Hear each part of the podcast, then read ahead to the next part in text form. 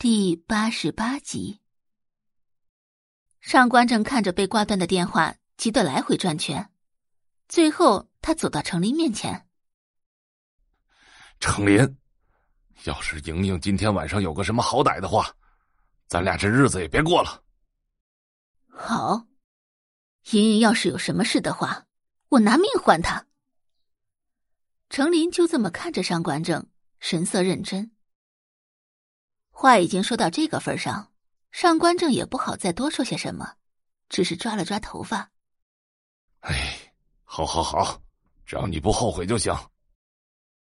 时间一分一秒的过去，上官正度日如年。不知不觉中，他靠在沙发上，昏昏沉沉的睡了过去。不知道过了多久，他被程琳的声音惊醒。“哎呀，老公，老公，你快醒醒啊！”上官正从睡梦中惊醒过来，紧紧抓住程琳的胳膊。“怎么了？是不是莹莹出事了？”“哎呀，莹莹退烧了，你看，而且啊，她现在精神状态还不错。”程琳将温度计递给上官正。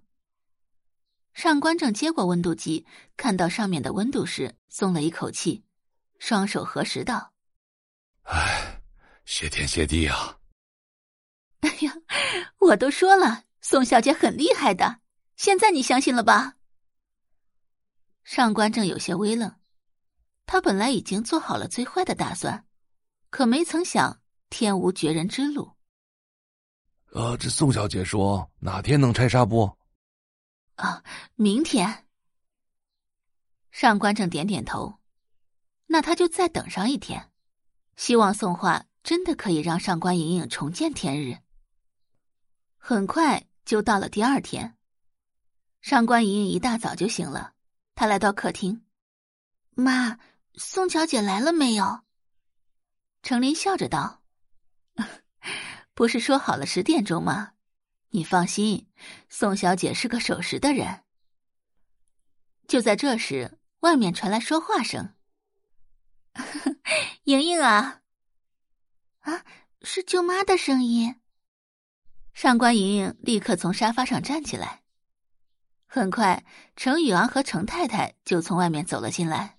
“哎呀，宇昂、小平，你们来了。”程太太笑着道：“ 姐，我们过来看看莹莹，顺便来见识一下那个传说中的宋小姐究竟是什么样的天仙。”程林招呼两人坐下。“哎，宇昂，你的睡眠问题真的解决了吗？”“嗯，真的解决了。所以说，宋小姐是神医啊。”上午十点，本以为宋画会按时过来。可是到了十点十分，还是不见宋画的身影。这下子程林有些着急了，他不停的看着腕表。程宇昂拿出手机：“我给宋小姐打个电话吧。”程林点点头。程宇昂拨通电话，可那边却传来忙音状态：“姐，没打通。”“啊，没事，那就等会儿再打。”可能是宋小姐在忙。可过了三十分钟左右，程宇昂还是联系不上宋画。这下子，程林真的是有些着急了。毕竟宋画一直都是一个守时的人。上官正从边上走过来，宋画肯定是不敢来了。宋画许诺半个月能让上官莹莹的脸好起来，现在半个月时间已经到了。他不敢接电话，那也是很正常的。一听到这话，上官莹莹都快哭了。不会的，宋小姐不是那种人。程琳立即走过去安慰上官莹莹：“哎呀，莹莹别着急啊，妈也相信宋小姐不是那种人。”上官正无奈的摇摇头：“哎，这都什么时候了？”你们俩还看不清楚他的真面目吗？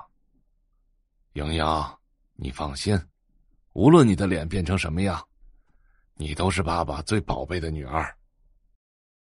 闻言，上官莹莹直接哭出了声。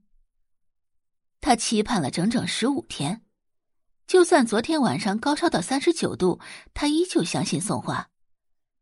可现在居然迟迟不见宋画的身影。程林白了上官正一眼：“喂，你少说一句不行吗？宋小姐肯定是路上耽误了。以我对她的了解，她不会不来的。”上官正叹了一口气：“嘿，你以为我不想看着莹莹好起来吗？”他要是真像你说的那么有本事的话，会临时跑路吗？就在此时，管家从门外走进来。先生太太，宋小姐来了。感谢您的收听，去运用商店下载 Patreon 运用城市，在首页搜索海量有声书，或点击下方链接听更多小说等内容。